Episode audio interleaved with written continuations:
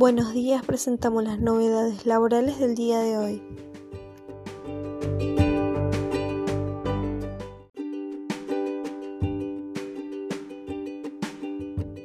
Adiós a las dos primeras horas para la presentación de escritos y pruebas.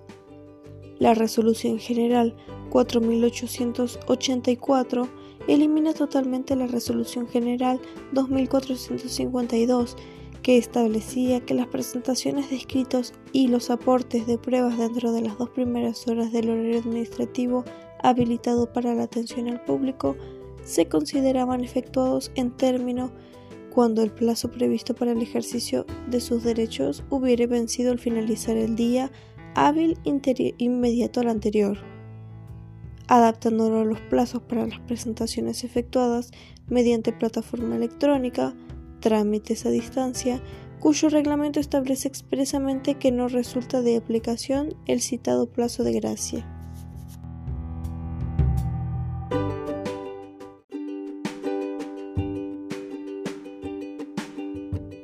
Cobro de jubilados y pensionados. Los beneficiarios recibirán un aumento del 5% junto con el medio aguinaldo. Además, PAMI continúa depositando el bono de Navidad de hasta 10 mil pesos.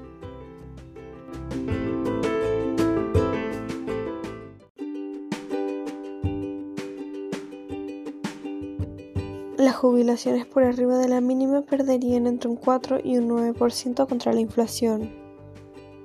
Los pasivos que cobraban 20 mil pesos o más en enero de este año y que superaban la mínima de 14.067,93 pesos al mismo periodo, vieron cómo sus saberes se incrementaron en función a lo decidido por los decretos y no por la movilidad prevista en la Ley 27.426 promulgada en diciembre del 2017.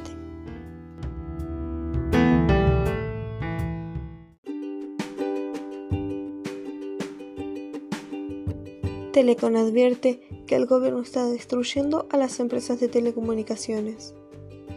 La empresa Telecom emitió un duro comunicado en donde advierte que el DNU 660 del 2020, que declara la telefonía e Internet como servicios públicos, cambió drásticamente las reglas de juego y destruye la economía de las empresas TIC. El gobierno ha buscado intervenir en la gestión, eliminando incentivos para la innovación y la competencia, explican.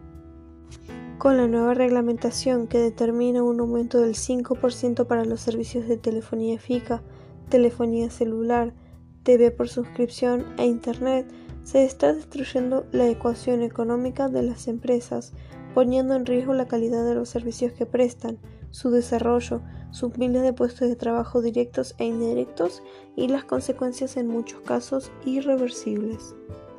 Argumentan que esta industria no pudo contar con el Estado como su socio estratégico para generar consensos que aseguren su desarrollo estratégico, garantizando y expandiendo sus prestaciones en condiciones de mercado. Si este es el camino que el gobierno nacional elige para el sector de la industria TIC, será también el de las oportunidades perdidas.